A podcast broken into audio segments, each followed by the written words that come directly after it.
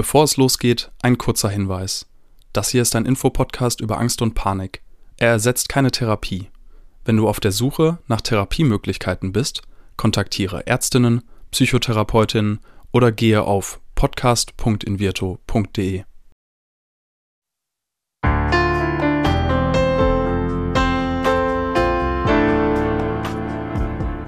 Herzlich willkommen bei Keine Panik, dem Angstpodcast von Invirto. Angst gehört zu den häufigsten psychischen Erkrankungen, ist jedoch immer noch ein Tabuthema. Damit soll aber Schluss sein. Und damit die Themen Angst und Panik enttabuisiert werden, sprechen wir in diesem Podcast mit Psychologinnen, Betroffenen und anderen Experten über Ängste, psychische Gesundheit und allem, was dazugehört. Alles ist wie immer. Doch auf einmal geht der Puls hoch, das Herz rast und der Schweiß läuft übers Gesicht. Was ist bloß mit meinem Körper los? Das fragt sich Isabelle, als sie im Auto ihre erste Panikattacke erlebt. Heute spreche ich mit ihr und sie berichtet uns, wie überraschend ihre Angststörung für sie kam. Isabelle teilt ihre Therapieerfahrungen und verrät, welche Therapieform ihr am besten geholfen hat. Und sie möchte weitergeben, wie sie gelernt hat, ihre Ängste anzunehmen, statt sich immer von ihnen einnehmen zu lassen. Dich erwarten in dieser Folge keine Panik, Isabels Tipps und Erfahrungen und vor allem eine große Portion Mut. Ich bin Diana Huth, Psychologin und freue mich auf dich, Isabel. Moin. Moin. ich bin gespannt, denn du hast heute dich und deine Geschichte mitgebracht und das ist für mich ja jedes Mal auch wie eine Wundertüte. Das heißt, magst du einfach erstmal anfangen, mir zu und uns zu erzählen, was du für Ängste hast oder hattest und wie du damit umgegangen bist? Ja, also wie wahrscheinlich viele hat mich das tatsächlich auch auf dem kalten Fuß erwischt, also ohne dass man tatsächlich ahnen konnte, was das denn jetzt eigentlich ist, was da mit einem passiert. Mhm. Vorausgegangen ist dem Ganzen eine schwere Erkrankung von meinem Vater, der auch äh, verstorben ist an der Erkrankung. Das war aber alles noch händelbar, sag ich mal. Und ähm, bei mir ist das dann plötzlich aufgetreten aus dem Nichts heraus ähm, während einer Autofahrt. Und das war für mich sehr traumatisch, weil ich immer gerne Auto gefahren bin und ich bin, äh, ich habe alles alleine gemacht und, und viel und gerne alleine und wollte auch nie äh, irgendwie Hilfe. Ich mache das alleine. Und äh, während einer Autofahrt auf der Autobahn hatte ich so eine mutmaßlich Panikattacke, ist jetzt rückwirkend. Das ist natürlich danach auch viel körperlich gelaufen an Diagnostik, wie das so ist. Also mir wurde heiß, kalt, äh, Puls 100, äh, noch mehr, äh, kurz vorm Kollabieren gewesen. Und ähm, ja, ich hatte aber eine recht gute Hausärztin, die das Ganze relativ schnell angesprochen hat.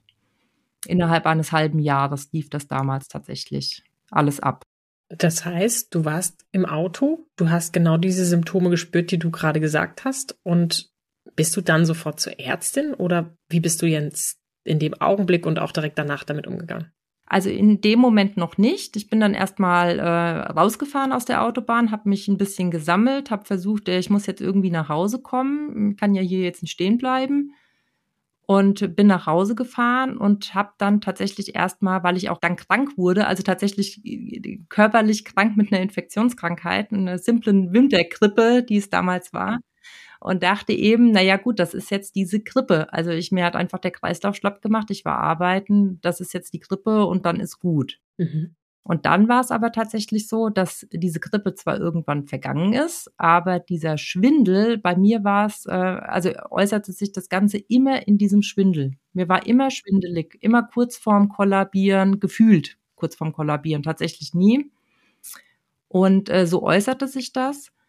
Und dann äh, bin ich damit auch zur Ärztin. Also sie hatte mich ja ohnehin krankgeschrieben wegen dieser Grippe und bin dann nochmal hingegangen und hat gesagt, das wird einfach nicht besser. Und da hat sie gesagt, na ja, das dauert einfach auch mal zwei Wochen und gibt dem Körper jetzt Zeit.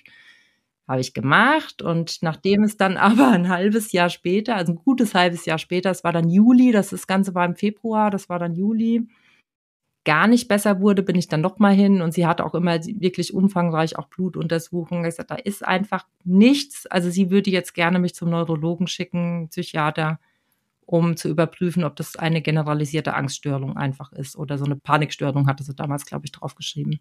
Wie war dieser Moment für dich?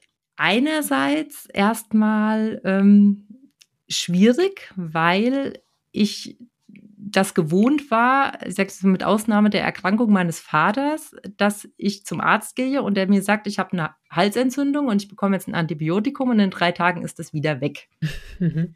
Und ich habe relativ schnell festgestellt, okay, das, was die mir jetzt da sagt und was da vor mir liegt, anscheinend ist ein Weg, der ist nicht so leicht und der ist nicht in drei Tagen weg.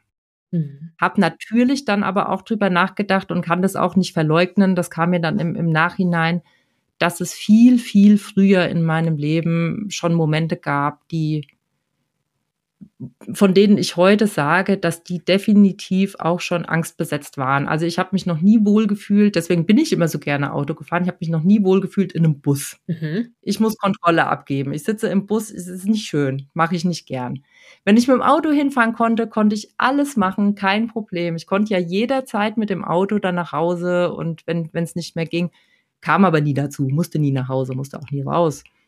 Aber es war immer schwierig, Busfahren war schwierig. Ähm, manchmal, wenn ich irgendwie zu jemandem musste, den ich vielleicht noch nicht kannte und ich muss in die Wohnung, war immer so ein bisschen mit einem komischen Gefühl verbunden. Und so hat sich das für mich dann auch erschlossen. Ich habe gesagt, ja, ich glaube, sie könnte, sie könnte recht haben. Ich muss aber auch sagen, ich habe am Anfang wirklich, wirklich gezweifelt, weil bei mir eben diese körperliche Symptomatik so im Vordergrund stand. Also es war weniger, dass ähm, dass ich jetzt sage, ich habe ich habe immer gesagt, ich mache mir doch überhaupt keine Sorgen darüber, dass ich jetzt umkippen könnte. Ich denke das doch nicht. Warum geht's mir denn dann so? Ich denke doch ganz normal. Ich stehe morgens auf und mir ist schwindlig. Mhm. Und wirklich lange, und das hat wirklich dann auch ähm, in Virtu erst geschafft. Das kann so sein. Das ist so. Also ich habe wirklich, auch wenn ich das nicht denke, geht im Unterbewusstsein tatsächlich so ein Handlungsstrang los, den ich gar nicht wahrnehme, aber der muss da sein. Und das war, war und dann kommt das Gefühl. Ja. Und dann kommt erst mhm. das Gefühl. Und ähm, das, das ist, es gibt Situationen, da ist es so, die gibt es auch im alltäglichen Leben, die halte ich mir immer wieder vor, wenn das dann so kommt. Äh, das ist im Unterbewusstsein, das geht los und du denkst nicht dran, du musst nicht dran denken, aber es ist trotzdem da. Und dann erst konnte ich das akzeptieren, ja. Das heißt, für dich war eigentlich Angststörung da denkt jemand, ich kippe um, mhm. aber tut er doch gar nicht. Und weil du diesen Gedanken nicht hattest, sondern nur dieses Gefühl, ja. der Schwindel ist ja. da, war für dich erstmal nicht direkt logisch, dass das tatsächlich eine Angststörung ist, bis du gelernt hast, das kann ja auch unterbewusst passieren. Richtig, genau. Genau so war es. Also ich habe es immer auf die körperliche Ebene und da muss es doch noch was und festgebissen und doch noch mal zum Kardiologen und jetzt vielleicht doch noch mal ein Hirn-MRT. Also ich habe so ein bisschen was hinter mir. Und das waren auch deine Ideen, weil oft höre ich ja von PatientInnen, dass sie sagen, ich bin überall durchgecheckt worden, bis da mal irgendwann jemand auf die Angststörung kam. Puh, das hat echt lang gedauert. Und bei dir scheint es andersrum zu sein. Die Ärztin sagt, ach, könnte vielleicht so sein. Und du sagst, also nee, jetzt möchte ich aber erstmal checken. genau so war's. Tatsächlich, ja, ja. Also es war eher durch mich, äh, dass ich dann wirklich gesagt habe, okay, nee, ähm, ja, aber wie können die das denn sagen? Und ähm, so vielleicht als, als Vorgeschichte, ich bin Mathematiker, es heißt, ich bin sehr analytisch unterwegs mhm. und ähm, wenn wir jetzt, ich habe jetzt das und, und du musst doch da was sehen und nur manchmal war es halt auch so, ich habe auch eine Auffälligkeit im EKG, dass sie dann einfach sagen, ja, das ist halt da, aber wir wissen eigentlich nicht warum und damit kann ich unfassbar schlecht umgehen. Sag ich ja, mhm. du, du weißt nicht, woher das ist, aber es ist ja da, es muss ja einen Grund haben. Und ist dieser Grund vielleicht nicht das, weswegen ich mich so fühle? Das war ein langer Prozess, ja. Wie blöd, dass diese Ängste und die meisten Emotionen ja so wahnsinnig irrational sind. Ja. genau. Das ist natürlich eine tolle Lernkurve dann. Ähm, so, du hast jetzt gesagt, die Ärztin hat dich erstmal zur Neurologin, zur Psychiaterin geschickt. Ja. Wie ist jetzt der Weg von da? Du hast schon in Virtu angesprochen. Was ist aber da erstmal passiert? Also damals war ich dann dort gewesen und ähm, war auch ein sehr verständiger Neurologe, der auch ähm, sich da gut auszukennen schien. Der meinte dann auch, ja, also es sieht für ihn auch, er hat mit mir noch ein paar Tests gemacht, neurologische, meint es unauffällig und ähm, er mhm. würde mir also anraten, da jetzt eine, eine Verhaltenstherapie zu machen, die ähm, sehr gut behandelbar wäre, eine Angststörung. Und äh, gerade auch äh, jetzt in, in dem Kontext, dass, dass das ja doch immerhin noch äh, ein sehr reflektierter Hintergrund bei mir wäre. Und ähm, das habe ich dann auch gemacht. Ich habe mich dann auf die Suche begeben nach einem Therapeuten. Das war tatsächlich damals, ich kriege das heute schon mit, weil äh, durch die Bekanntschaft, das ist ja heute alles andere als leicht. Bei mir war das damals wirklich super leicht. Ich habe einen Therapeuten angerufen mhm. und hatte direkt einen Platz. Wow. Wann war denn das? Das war 2018. Okay.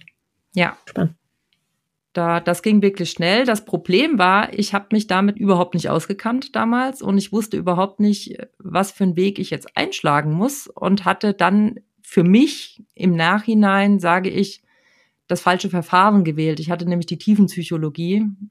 dort eine Therapeutin und äh, habe mir einfach durch diesen analytischen Background äh, gesagt, ich, ich, diese Verhaltenstherapie, die kognitive, die kann ich total verstehen und ich sehe das total ein, was da passieren soll aber nicht bei der Tiefenpsychologie und deswegen hat das auch nicht funktioniert, also nicht gut funktioniert. Okay. Ich hatte dann eine Kurzzeittherapie, ich glaube zwölf Stunden waren das mhm. damals, mhm. tiefenpsychologisch fundiert.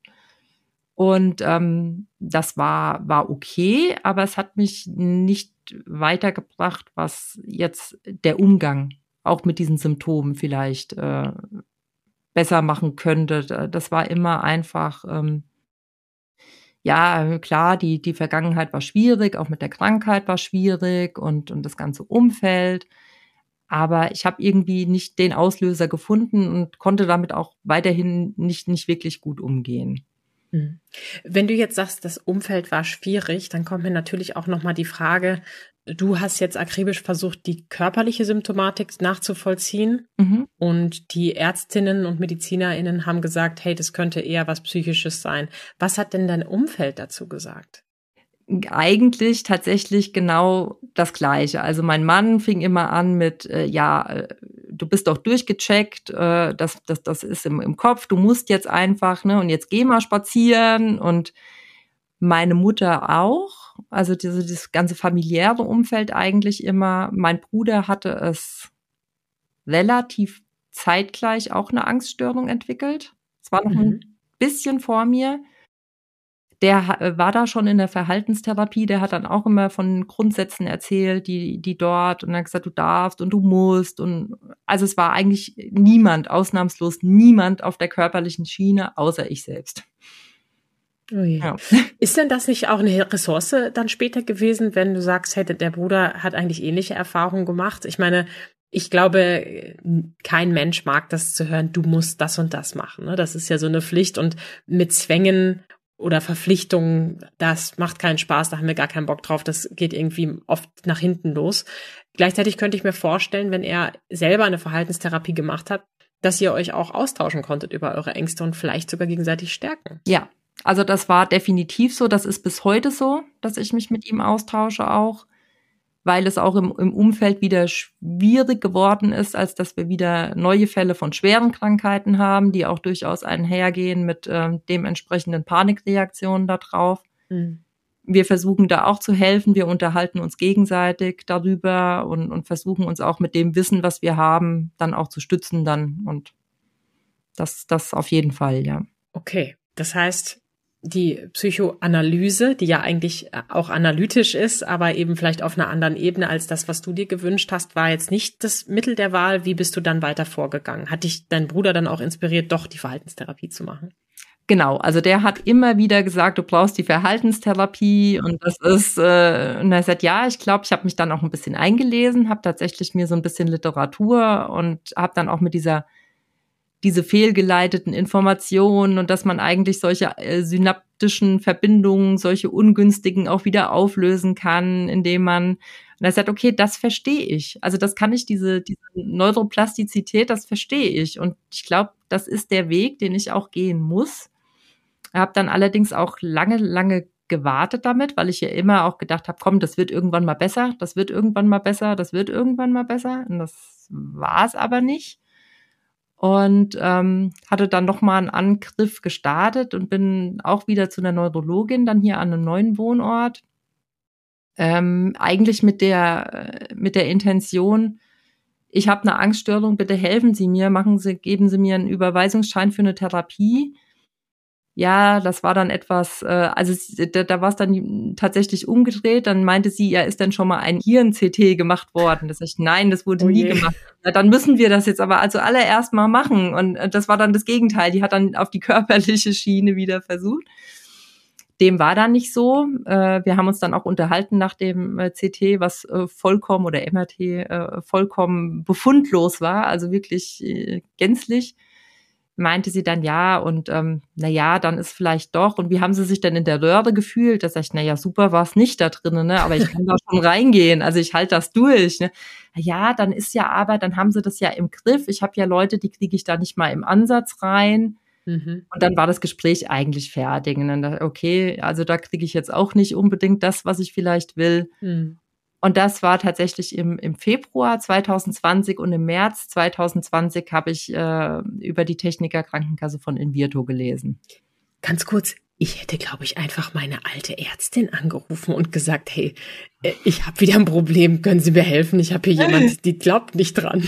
Ja, ja. Also im Nachhinein ja, äh, habe ich auch gedacht, warum bist du denn nicht? Ich meine, dieses hier, wir sind auch jetzt nicht hier 500 Kilometer verzogen, sondern das ist, also ich arbeite noch immer in, in dem Ort. Äh, es wäre jetzt ein leichtes gewesen, aber auf die Idee bin ich überhaupt nicht gekommen. Ja, okay. Es ist ja auch schwierig, ne? Ich sage das jetzt so einfach daher mit so einem tollen Abstand und ähm, neunmal klug und gleichzeitig äh, kenne ich selber von mir genau solche Situationen. Ne? Auch ähm, dieses analytische zu wollen und dann das Dinge weghaben zu wollen. Ich glaube, das vereint uns alle. Ich finde, es ist immer ganz wichtig, da auch so ein bisschen manchmal mit Humor drauf zu schauen, gerade wenn man dann schon ein Stück weiter ist. Deswegen mm. soll auf keinen Fall veralbernd gemeint sein. Okay, du hast ähm, über einen Flyer, der Klassiker, ähm, dann in Virtu kennengelernt und überlegt, passt so eine Virtual Reality Geschichte zu mir? Ja. Passt es zu dir und wie waren so die Anfänge? Genau, also das hatte ich dann gesehen, fand natürlich auch, war, war ja auch Beginn der Corona-Krise mm, damals, ja. also ohnehin äh, alles auf Abstand und alles virtuell. Ich bin jetzt jemand, der mit Technik, mit, mit virtuell äh, quasi äh, nicht aufgewachsen, natürlich nicht, dafür bin ich zu alt, aber äh, das natürlich äh, mein Leben hier schon äh, weit beherrscht und, und mhm. dachte mir auch, das ist kein Problem, also das kriege ich hin mit dem virtuellen. Ganz im Gegenteil, das ist natürlich auch super erstmal, wenn man ohnehin Probleme hat, jetzt vielleicht irgendwie aus dem Haus zu gehen. Was bei mir immer ging, das muss ich dazu sagen. Also ich habe das immer irgendwie geschafft. Mhm. Das war nie so, dass ich äh, gesagt habe, ich kann natürlich vereinzelte Tage, ich kann jetzt da nicht auf diese Veranstaltung. Das war durchaus so, aber es war nie so schlimm, dass ich mich zu Hause gefesselt gefühlt habe. Mhm. Nichtsdestotrotz fand ich super mit dem Angebot, ich muss ja gar nicht weg, ich kann das ja zu Hause machen. Da gibt es für mich noch zwei Komponenten. Das eine ist tatsächlich die Virtual Reality und der Schwindel und das andere ist, es ist ja gar nicht nur Virtual Reality, wir sind ja nicht irgendwie in ja. dem Hologrammraum die ganze Zeit, sondern ähm, viele berichten ja auch hier im Podcast, dass am hilfreichsten für sie die Lektionen gewesen sind. Also erstmal die Frage, wie hat das funktioniert, mit Schwindel so eine Brille aufzusetzen und dann, was war das Hilfreichste für dich? Also das ging tatsächlich erstaunlich gut mit diesem Schwindel, ähm, war aber auch so, dass ich auch eher sagen würde, bei mir waren es auch eher die Lektionen, die, die mhm. hilfreich waren als äh, die VR. Äh, ich habe die auch gemacht, ähm, hatte auch mal mit der Begleitpsychologin vorab ja, bevor die äh, VR-Sessions gestartet haben, dann äh, praktisch so eine so ein Erlebnis durchgespielt, mhm. am, am, am auch äh, per Online-Chat, äh, glaube ich. Äh, das war, das fand ich auch gut, das fand ich auch besser als die Brille. Mir ging es da eher auch so, dass ich äh, das Hirn dann nicht so richtig überwinden ließ. Also ich stand ja schon zu Hause, als ich das gemacht habe und deswegen wurde es nie so schlimm. Ich habe versucht, mich mhm. darauf einzulassen auch und habe dann einfach mir in dieser VR auch vorgestellt, wie ich jetzt real da bin. Also ich habe versucht jetzt gerade, jetzt stehe ich aber im Supermarkt oder diesen Waldrand, damit hatte ich eine Weile Probleme. Mhm äh, alleine irgendwo spazieren zu gehen und habe mir dann vorgestellt, ich bin jetzt aber wirklich draußen und dann ging das auch. Ähm, hilfreicher für alles würde ich jetzt aber auch bei mir die, äh, die Lektion durchaus erwähnen, ja. Hattest du da irgendwo so einen Aha-Effekt oder eine Lieblingsübung? Ja, also mein totaler Aha-Effekt war eben auch das äh, zu sehen, okay, ähm, jedwedes Körpersymptom kann durchaus produziert sein von Gedanken Mhm. Und wiederum Gedanken müssen gar nicht unbedingt als Gedanken wahrgenommen werden. Und für mich war dieses Paradebeispiel, es gibt gleich, relativ gleich zu Beginn auch in der App eine Übung mit einer Zitrone. Man soll sich eine Zitrone vorstellen. Und das ist, ist tatsächlich so, es passiert ja körperlich was. Also ich sehe, es passiert körperlich was und ich habe nicht mal im Ansatz eine Zitrone hier. Mhm. Also ich habe sofort Speichel im Mund, weil ich dieses Saure merke. Mhm, genau, genau, ja. Genau das. Äh, sofort das. Und, und wenn man auch ähm, das zweite Beispiel, was mich dann damals äh, so bekommen hat, war das Autofahren. Mhm. Gesagt, am Anfang lernst du Autofahren und du fährst Auto und du machst dir Gedanken, jetzt muss ich schalten, jetzt muss ich bremsen, jetzt muss ich kuppeln. Mach das mal 20 Jahre später. Manchmal weißt du überhaupt nicht mehr, wenn du an Auffahrten vorbeifährst, oh, jetzt war ich aber schon an drei Auffahrten vorbei, jetzt bin ich ja schon viel weiter und ich denke ja nicht mehr drüber nach. Jetzt mhm. muss ich den ersten Gang einlegen, jetzt muss ich bremsen und trotzdem mache ich's. Mhm. Der Autopilot. Genau, der Autopilot. Mhm. Und das war wirklich das, äh, was, was mich am meisten äh, sagt, okay, das kann wirklich sein, dass das äh, ausgelöst wird durch was, was ich bewusst nicht wahrnehme. Und das war wichtig. Ja. Ich sage auch immer, die Visualisierungsübung, die kennen wir tatsächlich alle im eher unangenehmen Kontext, wenn wir jemals einen Horrorfilm geguckt haben. Mhm. Oder wenn wir die Nachrichten schauen. Ne? Wie oft, oh Gott, ist das furchtbar. In meinem Elternhaus geht das bei jeder schrecklichen Nachricht, die dann abends ähm, in den Nachrichten kommt, ist das sofort irgendwie ein krasses Mitgefühl ja. und auch etwas, das wir emotional wahrnehmen können. Ja, ja. Das merken wir nur gar nicht mehr, mhm. weil wir es einfach so für bare Münze halten. Deswegen schön, dass du das sozusagen mit den Lektionen für dich nochmal neu entdecken konntest. Ja. Das waren also Aha-Effekte, Übungen, die dir irgendwie auch gut getan haben oder eine neue Perspektive gegeben haben. Wie haben sich jetzt deine Ängste verändert oder dein Umgang mit den Ängsten? Also meine Ängste haben sich insoweit verändert, dass ich manchmal, es ist noch nicht, also es ist noch die Minderheit der Tage, aber es ist immerhin so, dass ich es manchmal komplett vergesse. Und dann ist auch mhm. plötzlich, dann, dann denke ich in der Rückschau so mal, wo war denn eigentlich dein Schwindel heute? Hups, der ist ja gar nicht mehr da gewesen. Äh, das ist super. Also das sind mhm. super Tage abends dann, wenn man sich dann das in der Rückschau. Äh, und die Ängste haben sich insofern verändert, als dass ich die einfach passieren lasse. Und das war auch eine wertvolle ähm, Lektion, dass ich dann nicht gegen, wenn ich merke, sie kommen auf, ich kämpfe nicht mehr gegen an. Ich denke nicht mehr, ich muss mhm. jetzt hier stehen und, und muss jetzt hier irgendwie und das und das und das darf jetzt nicht passieren. Nein, ich sage mir bewusst, ja, dann bausch halt durch, komm, mach mal. Und, und das hält nicht länger, auch eine wertvolle Lektion, nicht länger als eine halbe Stunde an, dieser Zustand. Irgendwann ist vorbei. Mhm. Und dann hört's auf. Mhm. Ja. Das war auch wichtig. Für eine Person, und so wirkst du auf mich, die ganz gerne mal die Kontrolle hat, ist es natürlich gar nicht so einfach, könnte ich mir vorstellen, das auch mal aus- und durchzuhalten. Ja. Wie sind deine Erfahrungen damit gewesen? Das ist richtig. Also das ist sehr, sehr schwierig, weil man im Prinzip komplett die Kontrolle abgeben muss in diesen Momenten. Also es geht, jedes Gegenstemmen ist schon wieder versuchen, die Kontrolle zu, zu erlangen mhm. und dann dauert es nur länger.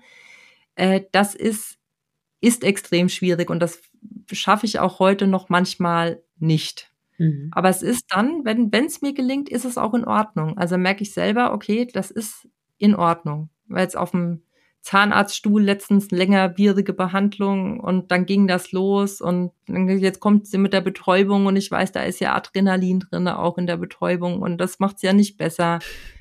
Und dann raste und galoppierte der Puls los und man weiß genau, ich kann hier jetzt nicht aufspringen. Das geht nicht. Ich bin jetzt auf dem Stuhl, wenn ich hier aufspringe, das ist einem ja dann auch peinlich. Also ich glaube, ich wäre ein Mensch, wenn ich da einmal rausgehe aus der Situation mhm. und hau ab, ich glaube, ich würde nicht mehr zurückkommen, weil es mir einfach unsagbar peinlich wäre dann.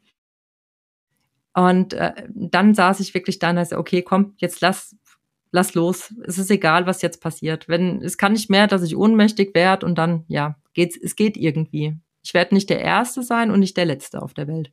Das klingt sehr kämpferisch für mich. Und da frage ich mich, es gibt ja auch ähm, gerade unter Zahnärztinnen professionelle Behandlungen, die eben auch Angstpatientinnen gerade ähm, willkommen heißen, weil sie eben wissen, wie schwierig das für die ist. Ist das für ja. dich auch eine Option, da sozusagen proaktiv dann in solche Situationen reinzugehen und zu sagen, Entschuldigung, ich habe da manchmal eine größere Herausforderung als andere und es wäre toll, wenn sie mir dabei helfen? Oder wäre das schon ein Schritt für dich, wo du sagst, oh wow, das ist mir schon so maximal unangenehm, ich möchte es lieber selber durchhalten? Ja, nee, also das ist äh, das ist äh, ganz unterschiedlich. Ich, ich würde das auch machen. Also ich habe auch durchaus meine Momente, auch meine Kollegen auf Arbeit wissen ausgewählt Bescheid. Mhm. Also hier, ähm, den ich auch gesagt, es kann passieren, dass ich manchmal da gerade nicht aufnahmefähig bin und dann muss ich mal kurz vielleicht an die frische Luft oder was trinken und das ist kein Thema. Also ich gehe da auch offensiv mit um. Ich versuche nur dem gar nicht diesen Raum zu geben. Ich will dem diese Bühne nicht geben. Mhm. In dem Moment, wo ich denke, ich gehe jetzt zu einem Zahnarzt und denke, eigentlich bin ich da in einer halben Stunde draußen und was soll passieren?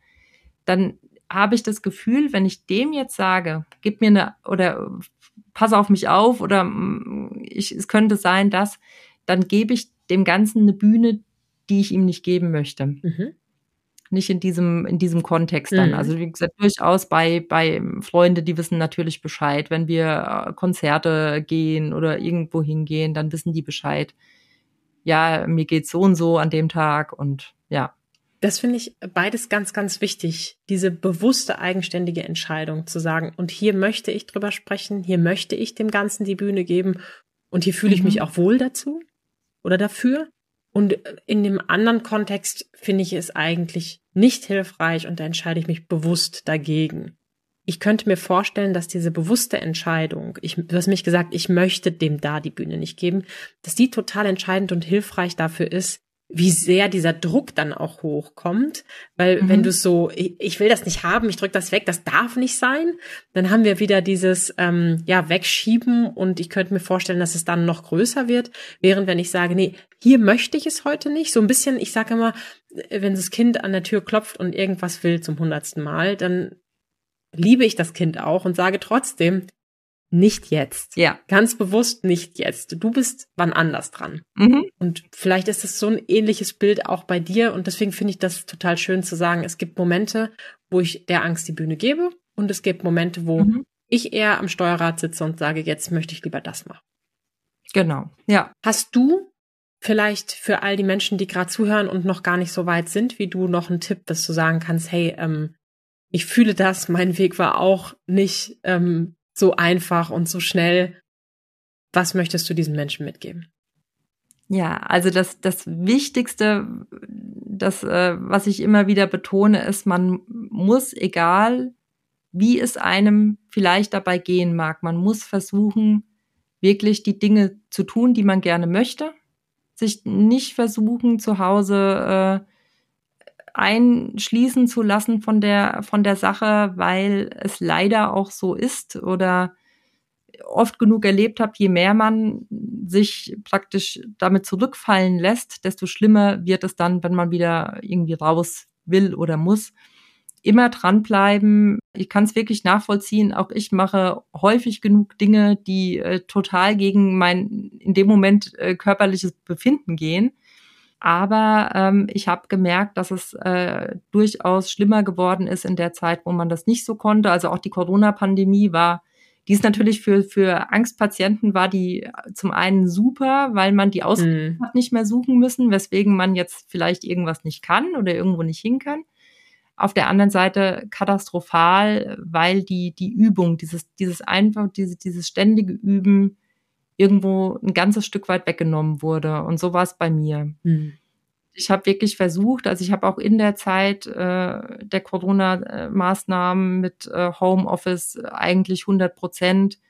Ich habe immer versucht, wenigstens einen Tag in die Woche irgendwie ins Büro zu gehen. Und wenn ich mhm. alleine da gesessen habe, einfach nur um rauszugehen, weil ich immer gesagt habe, wenn die irgendwann kommen und die werden irgendwann kommen, diesen Zustand können wir nicht bis in alle Ewigkeit aufrechterhalten.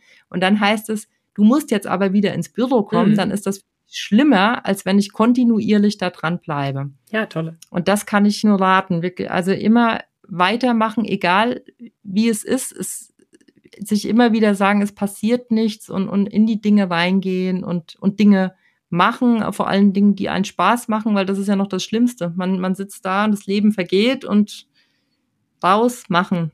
Ja. Ja, äh, tolle Strategie, Isabel. Ich nehme dich als sehr kämpferisch auch wahr. Äh, gleichzeitig, und das hast du vorhin auch kurz angesprochen, möchte ich natürlich noch ergänzen, seid nicht zu hart mit euch selber, wenn es dann mal nicht klappt. Auch das ist natürlich immer mal wieder der Fall. Wir alle Menschen auf dieser Welt nehmen uns manchmal Dinge vor, die nicht klappen. Und ganz häufig sind wir dann einfach sehr, sehr streng mit uns selber, was meistens dann auch nicht so richtig hilfreich ist. Hm, was du als letztes, also was ich als letztes noch ansprechen möchte, was du schon angedeutet hast, du sagst, die Tage sind toll, wenn du gar nicht an die Angst gedacht hast. Das bedeutet auch, dass die Angst ja immer noch irgendwie sehr viel da ist und viele Menschen wünschen sich gerade mit so intensiven, negativ behafteten Gefühlen wie der Angst, dass sie weg ist. Nun ist dieser mhm. Wunsch natürlich häufig nicht so realistisch leider. Das heißt, wie ist das für dich? Wie ist dein Verhältnis zu deiner Angst momentan und was wünschst du dir? Das ist tatsächlich so, wie du gerade gesagt hast, dann, dass man sich wirklich nicht verurteilt, wenn es schlechte Tage gibt. Das ist so, das ist immer so, das ist bei jedem so. Ähm, dieses Verhältnis habe ich auch versucht, so ein bisschen für mich äh, zu übernehmen. Sie ist da, sie darf da sein. In manchen Situationen möchte ich auch, du bist jetzt äh, versucht dann, nee, gib dem die Bühne nicht. Aber ähm, sie darf da sein und das äh, ist auch äh, für mich wichtig gewesen persönlich, dass ich sage, okay, es ist, ich habe mal, ich habe das mal verglichen mit einem, vielleicht wie mit einer Art trockenen Alkoholiker. Es ist immer irgendwo im System da und es, ich bin auch, ich werde immer ein Mensch sein, der sich Dinge anders zu Herzen nimmt als andere. Ich werde immer ein Mensch sein, der ängstlicher vielleicht auf manche Sachen reagiert. Ähm, und das ist aber in Ordnung so. Das, das ist einfach, das mhm. bin halt ich und, und so bin ich. Und solange ich damit umgehen kann und alle anderen umgehen kann und vor allen Dingen Dinge tun kann, ohne drüber nachzudenken, vielleicht auch mal wieder, ist das auch in Ordnung, darf das sein. Für mich ist es wichtig, dass die Tage, die so sind, dass, dass ich nicht drüber nachdenke oder, und das ist tatsächlich so mittlerweile, auch Autofahren ist inzwischen, da denke ich nicht mehr drüber nach, das mache ich einfach wieder. Mhm. Das sind super Tage, ich hoffe, die werden mehr und die, die es nicht sind, von denen lasse ich mich aber auch nicht beeindrucken, also nicht nachhaltig. Mega gut, auf jeden mhm. Fall. Und es ist natürlich immer wieder eine Herausforderung und ich weiß, dass es manchmal leichter fällt, dass es manchmal schwerer fällt. Und ich finde, du hast uns sehr inspiriert heute. Du hast uns viel Mut gemacht, eine tolle Geschichte mitgebracht mit äh, all ihren Hürden und Herausforderungen. Ähm, ich glaube, es gibt viele Menschen da draußen, die sich in einigen Punkten wiedererkennen und denen du vielleicht dadurch auch Mut machen konntest, dran zu bleiben und vielleicht auch nochmal betont das, was du gerade mit dem Büro gesagt hast. Also wenn du die Alkoholiker-Parallele ähm, gerade genommen hast, jetzt ist Sommer, äh, Menschen grillen. Überall im Supermarkt ist das Angebot von irgendwelchen Getränken mit Alkohol. Manchmal erkennen wir es gar nicht. Ne? Die sind dann besonders bunt und auf den ersten Blick weiß man es gar nicht. Die Verführung ist groß. Ja. Die Verführung ist groß, in einem Lockdown zu vermeiden, ins Büro zu gehen. Die Verführung ist groß, ähm, einfach mal abzusagen oder Dinge eben nicht zu tun. Vielleicht auch die Zahnarztprophylaxe mal wieder hinauszuzögern. Richtig. Mhm. Und dann ist es schön zu hören, dass jemand wie du sagt, ja, mir ist das bewusst und genau deswegen gehe ich mindestens einmal die Woche ins Büro, um dran zu bleiben. Mhm. Also das wissen wir eben auch, immer wenn es um etwas Neues geht, um eine Verhaltensänderung oder auch um eine Sportart, ist es nicht nur damit getan, es einmal zu machen, sondern wir müssen dann dranbleiben, damit das Ganze einen nachhaltigen Effekt hat. Und ich finde, das hast du sehr, sehr gut uns heute nochmal vergegenwärtigt. Du warst sehr offen. Vielen, vielen Dank für deine Geschichte. Es war sehr spannend, dir zuzuhören. Isabel. Gerne. Danke auch. Dieser Podcast wird präsentiert von Invirto, der Therapie gegen Angst. Wenn auch du oder jemand aus deinem Umfeld unter Ängsten leidet, dann kann die Invirto-Therapie eine mögliche Hilfe sein. Erfahre unter invirto.de mehr über die erste vollständig digitale Therapie gegen Angst. Wenn euch die Folge gefallen hat, abonniert unseren Podcast und seid auch das nächste Mal wieder dabei, wenn es heißt Keine Panik, der Angst-Podcast.